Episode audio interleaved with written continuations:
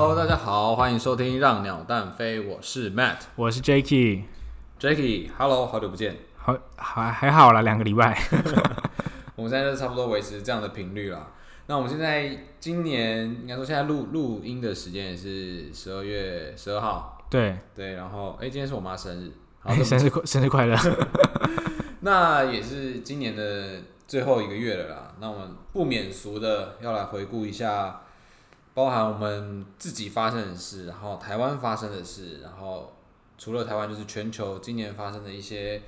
呃重大事件啊、新闻事件，或是一些我们有在关注的事情啦。就是做一个总结的回顾。对啊，那其实今年我觉得二零二零算多灾多难。对，动荡了一年。时代杂志在二零二零进的封面，就是最新一期杂志上面封面画了一个叉叉，就是他们都会做一些年度的回顾。但是当有发生一些重大的事情，或是一些就是对人类造成一些不幸的事情，他们就会画一个叉叉。那今年二零二零年，他们在上面又打了一个大的红色叉叉。哦，所以之前就是也是发生过比较重大的事情，也是会画一个就画是像是之前九一一啊，或者说有些战争发生的时候，嗯他们就会画叉叉。那今年是近几年来就是少数有在画叉叉的一年。的确啦，因为讲到等于说今年过后啊，我觉得大家只要提到二零二零，一定会想到的一件事情就是 coronavirus，就 COVID nineteen。武汉肺炎，对，有没有我们要证明新冠肺炎？靠腰啊，中天的观台，你证明什么？哎、对，中天在十二月，等于说十二月十一号了，然后十二点就已经正式关台。刚刚想要转五十二还转不了。对，我想要试一下，直接就转不过去。对啊，那武汉肺炎从今年应该我忘记确切时间了，应该是就是在一二月的时候。对，就是我们农农历年去年，年应该是去年的十一月就有开始有这个讯息出来。就是中国那边就有这个讯息，但台湾其实是在农历年的时候开始慢慢的有这个这样子的灾情传出。对啊，那到大概三月左右的时候，欧美像一开始的意大利、西班牙，对然后到美国才大量的爆发出来。嗯，其实我觉得从这个地方可以反映到，你看，只是从一个呃武汉的某一个小的市场。对然后，嗯，十二月到三月，其实也就三个月的时间，其实全球就影响到非常大，就是现在疾病的传播，嗯、不超乎超乎我们的想象了。因为现在全球化呀、地球村其实呃人跟人就是坐个飞机，你要从台湾飞到美国也不过十几个小时的事情而已。所以说这种在流动性那么高的情况下，病毒也传染的很快啊。对啊，那随着疫情的发生，那其实大家都蛮蛮恐慌的啦，包含从那个经济层面来看啊，然后各个国家从中国那边开始封城嘛，对然后封城的时候，我记得好像欧美国家也觉得没那么严重。对然后接下来当然，呃，像从中国的周边啊，那个日本、韩国也开始有有封城啊，然后限制可能安全距离啊、社交安全社交距离，然后接下来到美国封城，那我们也是政府开始规定一定要戴口罩才能上班啊，才能到一些公开的这个公众场合啊，大众运输都要戴口罩。对，然后接下来就是又影响到，因为大家规定要戴口罩嘛，然后对疯疯抢口罩的这件事情，疯抢口罩的后面又发生这个口罩的制造地在哪里，就是一连串的。口罩之乱啊，还有实名制啊，大家抢口罩啊。哦，对对对，就是排队领口罩。对 对，然后就包含从那个什么，一开始在药局排嘛，对，后来可以 iPhone 就可以，就是那个 Seven 就可以 7-Eleven 买。对，然后呃，其实现现在疫苗也慢慢感觉要要出来了啦。然后呃，我记得好像武汉的那个市场你也重新开放，对啊，对啊，只是现在也是没什么人。现在就是期待疫苗，因为英国现在已经开始施行了嘛，希望说疫苗真的有效，不然的话，现在冬天大家担心冬天会来的第二波疫情，嗯如果疫苗无效的话，可能也会再爆发开来。因为其实这几天不管美国或是其他地方的确诊数人数都持续在创新高啊。对啊，不过我是觉得可能这样的疫情会对我们就是其他人类的影响会慢慢降低了。就是它可能会有点像是一般的流行性感冒这样子。对，就是说如果可以治疗好，或者说疫苗可以出来的话，对啊，那应该就是比较比较还好啦，希望可以控制住。啊，其实我觉得，呃，也是我们在台湾的原因啊。台湾虽然真的是，就全世界那么那么多国家，我们台湾真的是守的还蛮好的。对啊，然后我们家人，就其实你不会听到说哦，谁的亲戚中了中中标啊，得了这个武汉肺炎，因为连续连续好几几百天了嘛，没有本土病例的发生，啊。都是境外移入。对。所以说之前我们有有几集都在骂蔡英文、骂民进党，但其实真的不得不说，在防疫这一块他们做的不错、啊。对啊，其实不知道不知道是台湾的防疫观念好，还是政府很很厉害，我也不知道，就我觉是感觉得政府有控制住境外的人不要一直进来，嗯。那台湾的人也是也是很守法的，会去戴口罩，然后尽量的勤洗手，去避免疾病的快速传染。对啊，其实我觉得就是台湾人比较怕死，对相对对，相对于欧美来说，就很对我觉得从从以前到现在，就是对于疾病的这种观念都都很很很齐全，包含什么防就是未雨绸缪的那种感觉，只要有一点点，你可能有点咳嗽，你就去看医生，然后有疫苗你就一定会去打，对。那不会像可能我只像我我我认识的一些可能欧美国家的朋友，他可能觉得有点感冒，你就是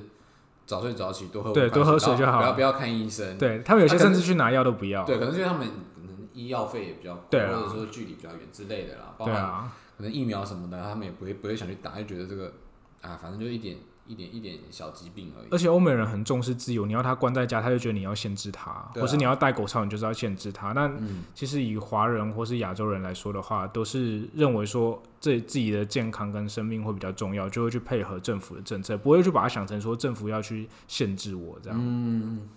对啊，那现在呃，虽然疫苗要出来了，不过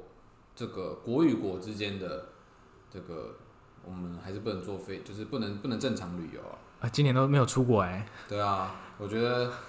这个算是对于一般就是各个各各个阶层的人来说，不能出国，感觉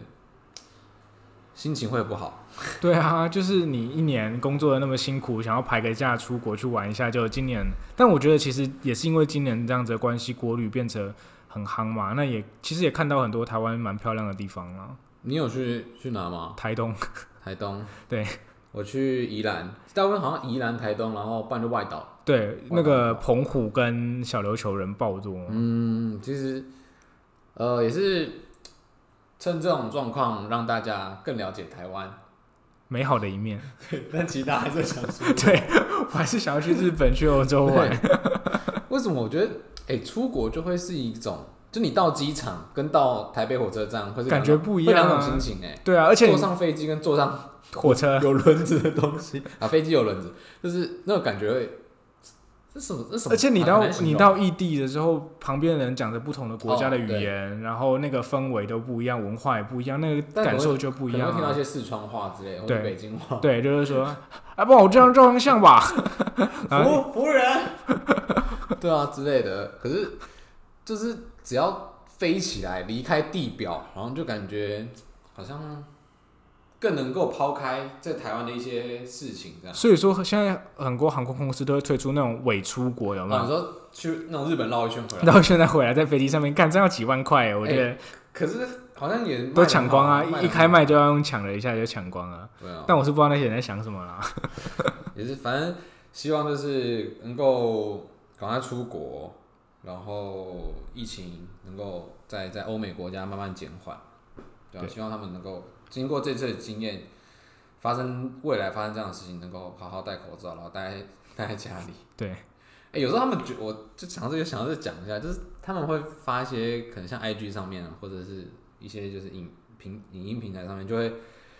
呃发他们就是离开离开家里的那种影片，然后就很开心，然后可能被、被当地的警察去劝导什么，但是他们就觉得这这个他们很自得其乐，就说哎、我现在你们想限制我，但是限制不限制不住，我就要出来玩，然后追给你跑这样。神经病。就是观念观念还是蛮蛮蛮有距离的，对啊，对啊。那除了这个就是疫情之外，呃，接下来就是在年初的时候啊，其实很多名人都离离开我们了。Kobe，对他，诶，他才四十一岁，对啊，然后不过他也是，呃，应该说怎么讲，聪聪明的地方嘛？还是幸运的是，他是有分两台直升机，对然后就是分分散风险这样。然后再就是像黑豹啊，黑豹其实他很早就已经有那个，他其实很早就知道他他有他有这个癌症大大肠癌大吧，肠癌啊，对，对。但他也才四十三岁，对，对啊，就是一个一个就今年其实不止疫情的关系，也很多名人就这样意外的消失了。对啊，那像台湾的那个我们小鬼，小鬼，他也才三十六岁，然后就一个一个也是一个意外，对啊，他也没什么，没有什么疾病就就跌倒，然后刚好就就死了。对啊。那像那个黑人跟警察之间的一些争执，也是从我记得就是一个一个影片啊，就是警察压倒一个黑人，对。然后因为他好像忘记为了什么事情而反抗，他可能不愿意不愿意乖乖让他搜查吧，对。对，然后他就是一直把他压倒在地，然后他就一直说我不能呼吸，我不能说 I can't breathe，结果他就最后就就就就过世了。对，所以说那时候造成美国一堆，因为其实美国不止这一次，在很多以呃这几年其实一直都有发生这种白人警察去误杀黑人的事情。嗯那其实他们也没有犯罪，他们也没有做任何逾矩的举动。你说如果他拿枪指着你，你把他打死，那那没话说嘛。当然，但他们就是没有做任何事，你就无故去盘查他，然后又用种族歧视的感觉，所以说今年就发起了那个黑人的命也是命的这个 slogan，然后变成说全美各大规模就是各种大规模的抗议。也影响到 NBA。我记得有一天就是全部没有，就是那一整个球季啊，就是 NBA 因为停赛关系，停赛之后，因为停赛的过程发生了这个黑人的命也是命这件事嘛。那停赛过后之后，他们每个人的球衣都是穿上他们自己认可的 slogan，然后有我记得有一天是他们就直接拒绝参赛，哦，就把不不打比对赛嘛，对对对啊，然后再来就是呃美国最近的大选，然后像香港，其实这从去年到现在一直以来的动乱，对反送中的问题，到现在，呃，包含我们自己有认识的一些香港人啊，他们也是希望可能从从能够能够搬到英国啊，还是能够移移民到新加坡，或是移民到台湾。很多香港人就是陆陆续续的移民到台湾，因为我们我自己是做金融业的嘛，嗯那其实很多呃香港人他们来台湾之后会想要开户，所以我们陆陆续接陆陆续续接触了许多香港移民过来台湾的客人，那都是也是因为呃反送中的关系、政治动乱的关系，所以想要借这个机会赶快来台湾。对，但是他们来台湾的时候也会担心一件事情，其实就是我们也是应该从去年开始有这这一段话啦，就是明日香港，今日台湾嘛。今日香港，明日啊台湾。今日，香港，明日台湾，sorry，就是他们也会担心说，哎、我现在我现在逃到台湾，就是我现在换就是移移民到台湾，那那台湾之后会不会也跟香港一样？但台湾因为相对于其他国家来说，投资移民的门槛比较低，嗯，所以说他们有就就是说你没有能力跑到欧美国家的人，首选就会来台湾了。嗯。而且文化也比较相近啊，那地理位置也比较近一点，语言其实也算通的，对啊，那接下来就是最近的香港呃美国大选了、美国大选到现在其实我记得政府那边也还没确宣布拜登确定当选嘛。因为川普还不认输，他还想要继续打诉讼啊对啊，那我觉得今年的美国大选也蛮特别的，相对于可能在四年前川普对上希拉里的那时候，好像就是今年来说是台湾比较关注这件事情，而且台湾感觉也是少数那个川粉川川粉的那个支支持的国家。因为二零二零年的时候，那个关二零二零年的关键字搜寻，台湾第一名居然是美国总统大选，这个还蛮意外，就是台湾人这么关注。那因为川普就是一个非常反中的美国总统，嗯，那所以说他在各种不管政策、政治或是经济上去打压中国，让讨厌中国的台湾人看得很爽。对，所以说台湾人就非常希望川普可以去当选，不管他是不是歧视黑那个种族歧视，也不管他做了任何什么呃违反道德的事情，他们都不管，他们只觉得你可以打垮中国，那我就是支持你。呃，讲到这个美国大选川普这件事情，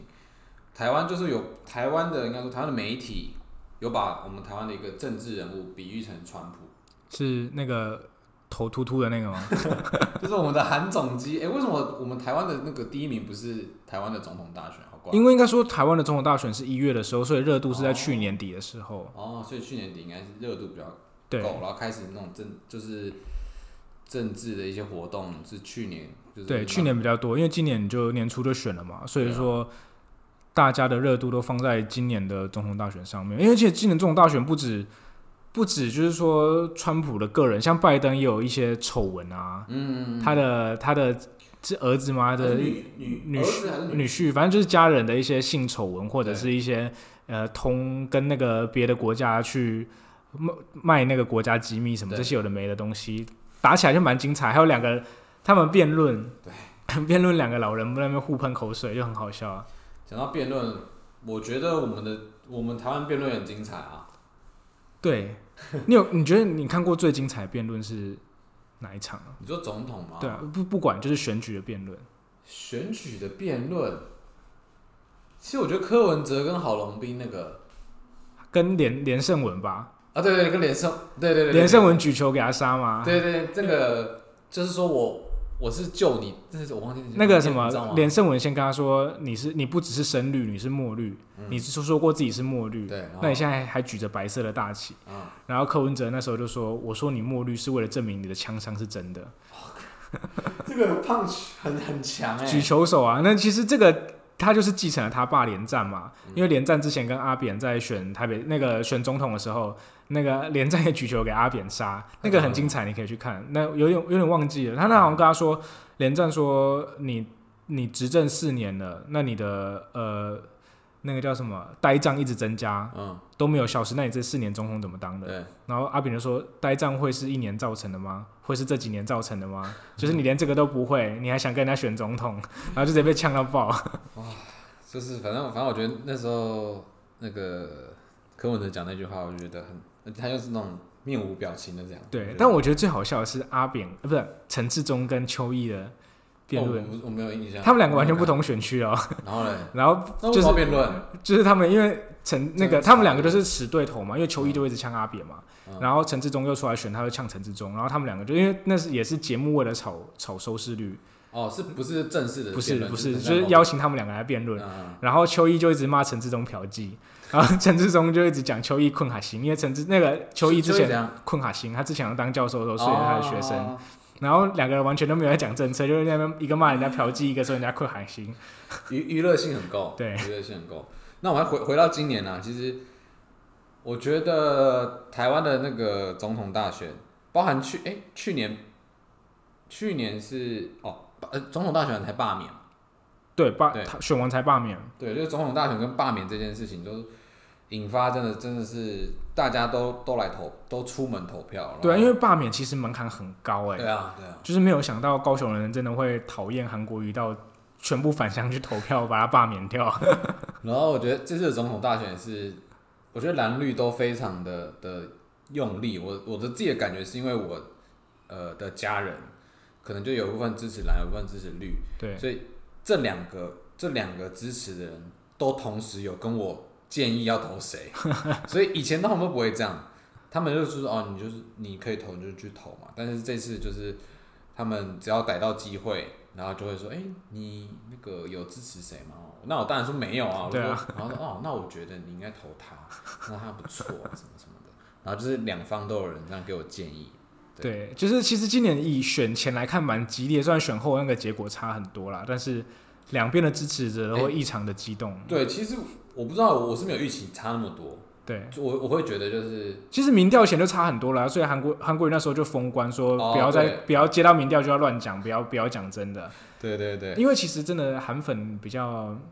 激激激动一点啦，所以说可能会看的感觉两边都很激进这样。嗯，但其实我我我觉得我是蛮，我是蛮怎么讲？撇开撇开政治因素的话，我还蛮喜欢韩国一个人，怎么说？就是你知道我会就是如果在一个吃饭的场合哈，或是一个聊天的场合，我觉得有他在很棒哎。很好笑，会炒热气氛。他讲话蛮有趣的。对，我觉得他有时候他的幽默跟他的好笑，有时候你可能放在政治比较严肃的议题上面，你会觉得就是他胡扯很荒诞。但如果你想想看，你不要把它放在一个讲台上面，你把它放在就是一个餐桌上面，你就觉得说这个蛮幽默的。他很好笑，我觉得就算在政治上面，他也是很好笑，只是不得体而已。就对，就是你在吃饭的时候听到说他挖石油，我就会我就会跟他举杯说，哎、喝啦喝啦，我觉得你可以去选总统。那如果说你在那种辩论台上这样讲，我就觉得你在跟我笑。那如果他说他在餐桌上跟你说旁边女生的小腿很白，他很喜欢，你会怎么？你会怎样？这我不方便说。然后呃，我们的除了台湾总统大选之外，我觉得有个新闻也是我蛮有印象的，就是我们那个威力彩最大奖三十一点二亿。哎、那时候真的很疯哎，我们每每天都在那边凑钱要包牌对，对对因对，为一个礼拜开，我记得我们从不到二十一就开始包了，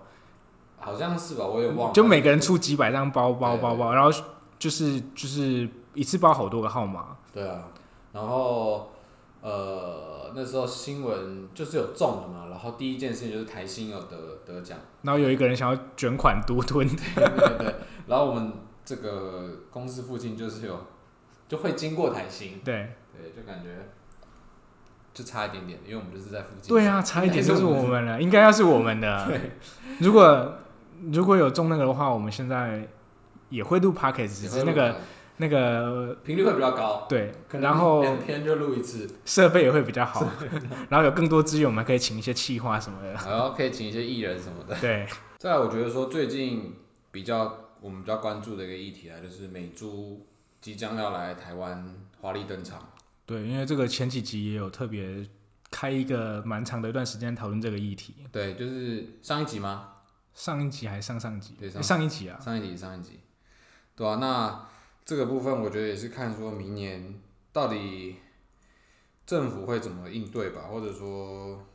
民众会有什么什么样的反弹？因为是像家乐福啊、跟全联、爱买这些顶好，在昨天都有发声明说他们不会用来租，哦，所以说我觉得如果政府不做的话，民间愿意自救的话，嗯，那也是一个方法啦。反而我觉得会有一点像，呃，你就听你这样讲，感觉会像当时的易美，对，就是他会比如说坚持用什么样的原料，或者坚持不用什么样的原料，然后让他们的企业比较比较形象比较好啦，或者说，对啊，对啊，因为这个东西就是大家目前几乎没有人喜欢的啦。对啊，对啊。那我们现在就是刚刚提到全球发生的事情啊，然后台湾自己国内发生的事情，那再就是聊聊看我们今年自己到底做了什么样的事情。你觉得说哪一句话能够代表你的二零二零年？我自己吗，对，我觉得应该是有有那时候，你知道我今年去选举嘛，年初的时候选选立委，那最后、其实我印象蛮深的是那时候有一个有一个一样是参选人跟我说了一句话，他说没权没势，你什么都不是。嗯，因为其实像那些参选人或是排名比较前面的立委的候选人，有些他们对他们都很有钱啊，或者说他们有一些政商的关系良好的的的背景。那我自己本身没有钱，我又没有没有什么特别的家庭背景，又没有认识什么很厉害的人，所以我在选举的过程中，我就有体认到说，真的，你你什么都没有的时候，不会有人把你当一回事。嗯，就像我有很高的崇高的理想，我想要去为民服务，我想要去做一些我认为对的事情，去去造福社会。虽然有点理有点崇高，有点理想，但这是这就是我从政的目的嘛。对啊，但事实上就是根本不会有人把你当一回事，因为他们从你身上拿不到任何的利益，拿不到任何对他们有用的东西的时候，他们就会把你踢到一旁，就只是他们用了一颗棋子而已。所以说选举完之后，我没有再回到政治圈，就是说没有去当什么立委的助理，或者说去布局选二零二二的议员什么的，而是反而是回到金融业去做原本自己的工作，就是想说，真的还是要把自己充实自己，让自己的专业或者说自己的呃资产够雄厚一点，再去考虑理想的东西。嗯我觉得呃产业的不同就会变得说，嗯，你能够在里面生存的条件也不同。比如说，你可能在政治就讲你要有钱，要有权，因为即使你有崇高的理想也没办法。对那如果说在可能就是一般的公司行号上班，其实你就是有专业，然后有你的嗯公司里面的应对进退等等之类的，其实就是这就是符合公司行号需要生存的条件。对，就是说，等于说我越级去打怪了啦。嗯，我应该我还这么年轻，那应该在专业或者是说在就是多磨练一些，那未来有机会的话，再去往这方面去发展累积一些实力。实力、人脉之类的。对，那对我来说，我觉得今年哦、你刚刚讲是没有钱，没钱没权是什么都不是，没没权没权，没没权没势什么都不是啊。反正就是对，我是觉得我简单一点啊，我觉得就及时行乐。其实你看，呃，前面就是提到了那么多，就今年发生很多事情啊。然后我像我自己在某一个礼拜吧，其实就肚子很痛，嗯，然后我就是想说，就是一般的可能肠胃炎吧，然后就去看一下医生，那医生也说，那、你就肠胃炎啊，然后开了开了就是三天的药这样，过了一天吧，就还是超级痛，然后我就直接去挂急诊，然后就是盲肠炎，然后当天就开刀，我就觉得说，开完刀了还住了两天还是三天吧，我觉得这个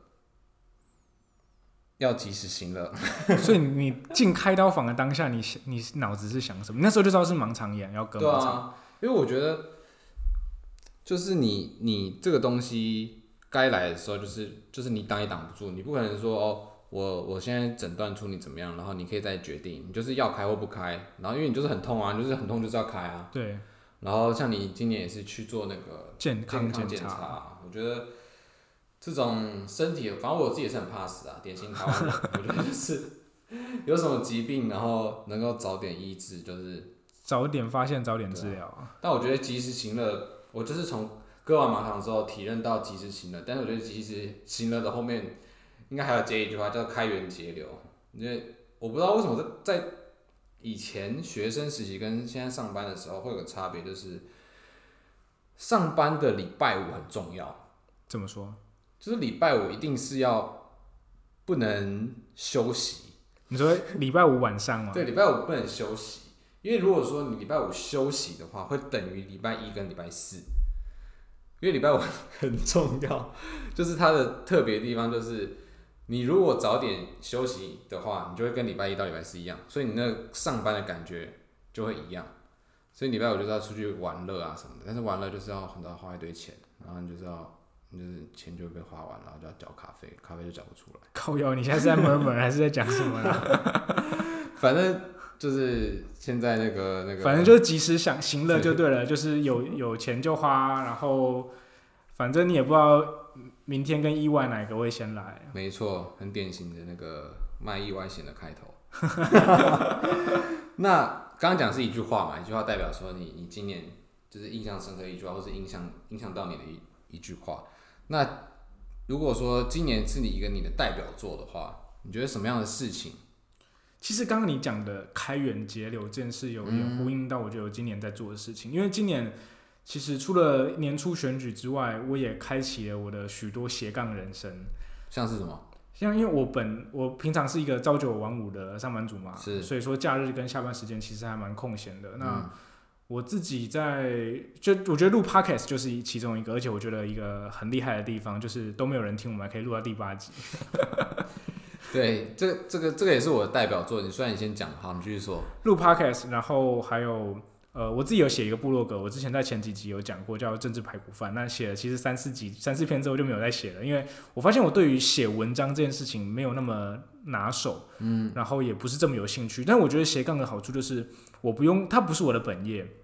所以我本业上赚钱，我课余就是工作时间之余，我可以去尝试各种我有兴趣的东西。那试了不喜欢就换，试了不喜欢就换。对啊，像说 podcast 没人听，但是我我很喜欢，我就持续录下去。对啊，那我自己原原因为我我家里是卖茶叶的，嗯，那就是那种老人家会去买那种用茶壶泡的那种茶。那我最近有在想说要把它弄得精致一点，弄那种年轻人会喜欢的那种包装啊，然后希望把茶叶的文化推广到年轻人。所以我自己现在有在做这样子的，像算是创业吧。那预计也是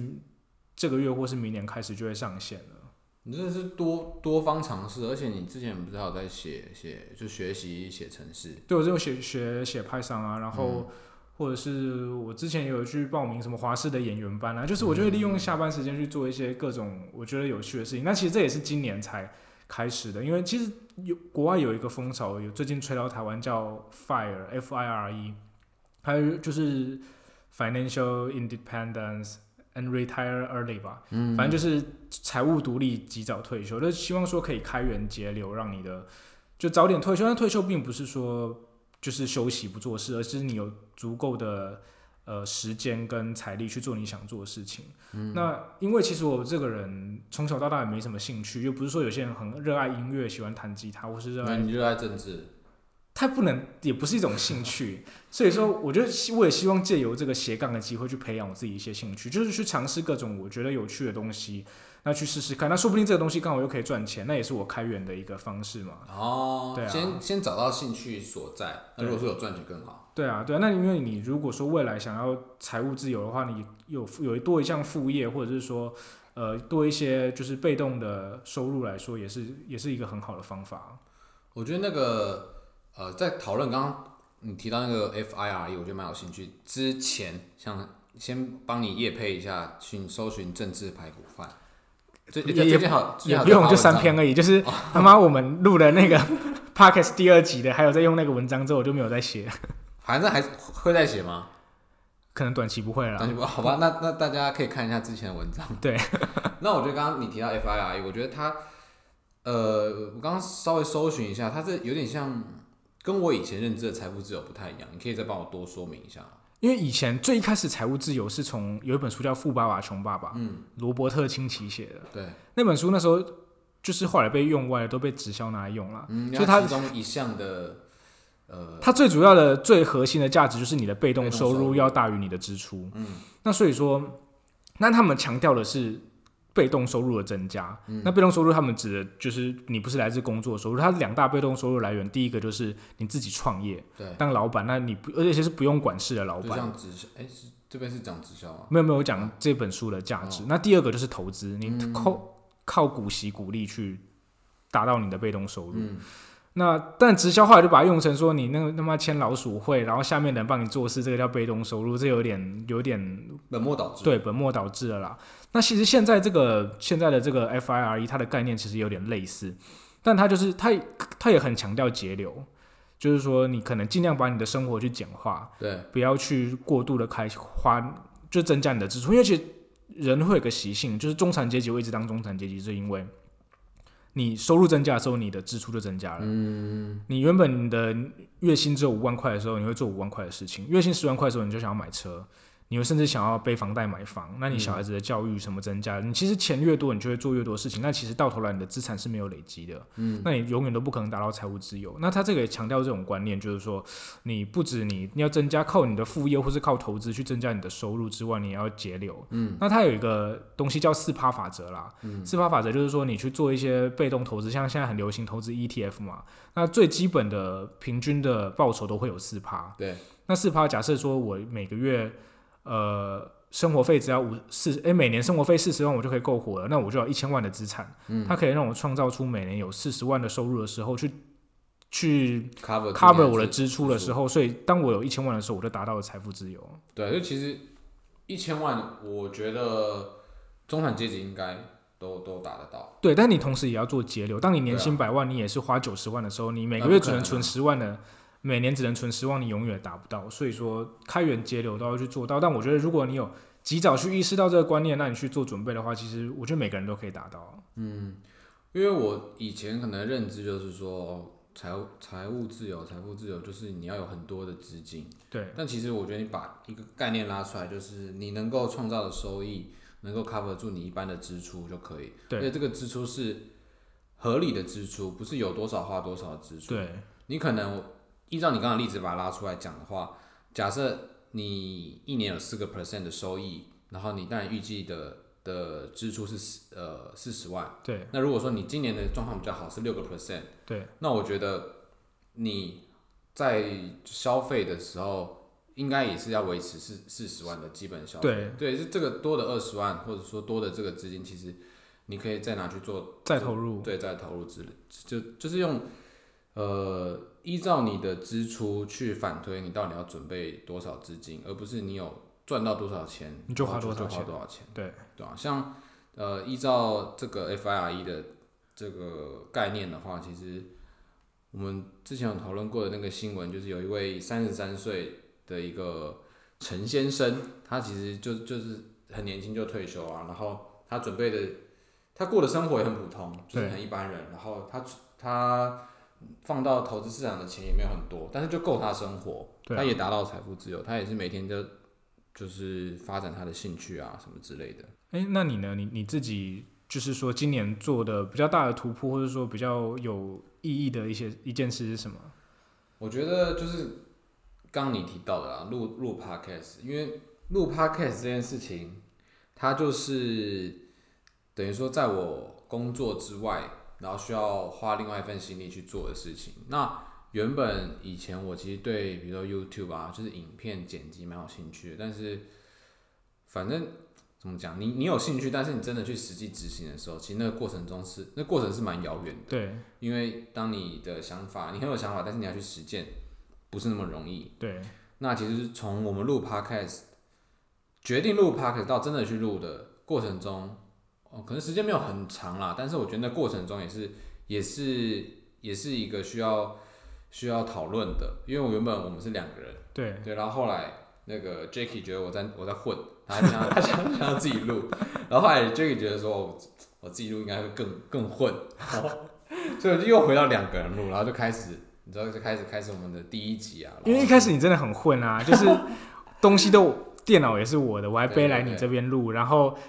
那个搞主题也是我想的，内容全部都我做了，然后你也不知道要讲什么，我想说靠腰，那我跟你录干嘛、结果反正反正现在也是录到第八集了嘛，对对啊，我觉得整个我觉得我都还蛮满意每次录的那个录的那个状况，就是我觉得录的过程是很开心的。那嗯虽然说听的人真的是不多啦，但我觉得也是一个里程碑，就是我们有坚持到现在，持续的还在录，对啊，从八月到现在。哎、其实真的是应该说，我开始录 podcast 之后，我在跟其他人在分享这件事情的时候，其实他们都想要录，但是他们都呃，可能他们有主题有想法，但是可能甚至器材什么都有，就是差你按一下那个录音键而已。对啊，但是他们还是没有录。对啊，我觉得这就是我们跟他们差别。而且我觉得录了第一集之后，像我们呃，虽然预计就是本来就预计十集，但是真的要录到。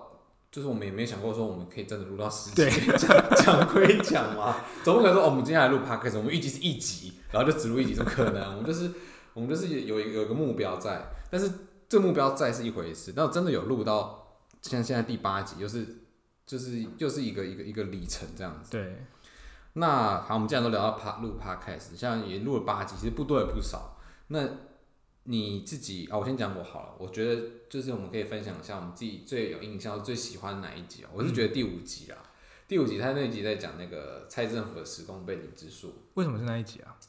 我觉得那集其实蛮好笑的，因为当然其中一个好笑点是你要去当兵。哦，靠呀！那时候我很生气，然后就乱怒喷了一大堆。对，我就是你，你先你先泡了一轮那个那个国防部之外，然后又讲蔡政府，你又再泡了蔡政府，我觉得整整个那集的情绪很好，那情绪起伏很够。而且其实我觉得那集，因为我们有时候录之前都会先稍微蕊一下大概要讲什么，但那一集我在泡的时候，那个过程都不是我们当初蕊，就是我临时起意就开始一个很不爽就狂喷了一堆。对，然后我觉得就是时空背景之术这件事情已经蛮好笑的，然后又又搭上过去的事情，然后我觉得整个架构很完整了，我觉得有头有就是不会虎头蛇尾，对头尾都很那集真的录得蛮顺，我觉得录完我们那两个都蛮开心的，就是说对觉得这集录的很好，但反而那集其实听的人好像还好。还蛮关系啊，反正我觉得蛮我我如果说这这前面这几集我会再重听的话，我就会选择第五集。对那你呢？我自己会喜欢第三集，就是我去讲我选立委的事情，嗯因为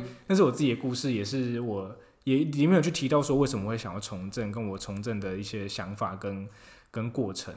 那所以说有点总结了我去就是从政的经历，跟我现在录 podcast 的这个原因，嗯为什么会去录 podcast，为什么会做这个主题。所以说那一集也是我比较比较有兴趣的，就关于我自己有关的事情了。所以说我录起来会比较得心应手一点。那我自己也蛮喜欢的。感觉如果之后你有可能什么有孙孙孙子啊，然后曾孙，然后就说哎、什么爷爷以前是选立委的，然后说我不信，然后就给他听 podcast，对，给他听，就要把 Spotify 或是把 Apple Podcast 打开。对，这样听就知道说爷爷没有胡乱。没错，我们刚刚讲的都是今年发生的事嘛，那现在到年底了，我们还是要期许一下明年的我们跟明年的让鸟蛋飞会朝向什么样的路走？就自己跟这个节目嘛。对啊，我自己的话会，因为刚刚提到的那个斜杠的人生，我希望持持续续的延续嘛。那当然希望自己像我刚刚讲弄茶叶的那个创业的东西可以弄起来之外，然后或许也可以发展一些不同的兴趣。但本业也是希望可以做得越来越好啦。当然。那我呃我自己是你要补充吗？没有，我自己是觉得，刚刚我说今年是及时行乐嘛，对开源节流，对，我觉得开源节流就会变成我明年的一个诅咒。我觉得哎、欸应该说我我如果把今年呃说成两个字，应该就是挥霍。你今年很挥霍吗？对，我觉得我今年是挥霍的一年。那如果明年的话，我觉得明年就是叫节流，或者是节俭，或者拮据之类的，反正就是这一类的。你是觉得你自己花太多钱，所以要省一点哦对，我觉得该该存一点钱，而且你刚刚讲那个 FIRE，我其实觉得蛮有感觉的，就是我不用存到很多钱，我其实就可以享受，呃，我自己理想的生活。那其实，因为我觉得现在现在的人啊，就是觉得说我根本不可能像他们一样财务自由，或者我根本不可能达到我想要的退休生活。但是你什么是你想要的退休生活？其实没有，并没有那么遥远。对，那但是你有这样的感觉之后，你就会变得很挥霍，对，就会变成今年我这种状态，就是觉得哎、诶哦，那个公车错过了，那来 taxi 叫一下，然后对，反正就这样，所以我觉得明年就是我期许我明年这个是一个节俭的一年，然后如果是 podcast 的话，我觉得说。但还是希望我们，因为我觉得我们现在这样就是有有可能两个礼拜，甚至说三个礼拜，然后有时间就可以来分享一下最近发生的事啊，然后来跟大家聊聊天啊，跟 Jacky 聊聊天，我觉得都还蛮有趣的啊、不过我觉得，因为虽然说我们聊得很开心，但因为毕竟这个是我们当初是想要甚至拿它来盈利的一个、嗯一个节目，那我觉得目前我们这样八集录下来，可能就第一季结束了嘛。因为今年也差不多也到就到年底，然后虽然说没有到十十集，但是我们未来还是会持续录第二季。嗯，那第二季的方向跟内容可能就会去做一些调整。我觉得就是呃，反正就今年第一季结束，然后我们会有第二季，一定会有第二季我们，会有第二季，然后我们第二季用全新的方式呈现给大家。没错。把话讲很大，那至于是什么方式，我还没想到。对，还没想到，敬请期待就对了。就是真的是也是希望说有更多人可以去听，那才能因为越多人听，我们才能把我们的想法跟跟我们所知道的东西去分享给大家。那其实这个节目录起来才会更有动力、更有意义。对啊，所以说也是要适时的去做一些调整，让更多人去听到我们的节目。对啊，那如果说你现在真的还就是你还有在听我们的 podcast，也可以一样给我们任何你想要听的主题，或是建议我们之后的走向。对，那也希望说，你看我们今天讲了很多呃今年发生的大事，还有自己发生的大事，那期许明年自己成为什么样子的人。那你们也可以想一下，因为都想就是反正到到到年底了嘛，你看那个公司的假应该也要放一放了。你就放假的时候想一下今年到底做了什么事，然后明年可以怎么样成为更好自己。好好心灵鸡汤哦。反正大家年底都会这样啊，就是岁岁末年终的时候都会在那边回顾一下今年有没有做到年初的年度计划。我们每年年初都做年度计划，对，那也是希望大家可以真的去定一些目标，让自己去实现。那不管有没有达到最好没关系，至少去试了才知道。没错。那期待，好好期待我们明年第二季《让鸟蛋飞》。没错，就这样，明年见。大家明年见，拜拜拜拜。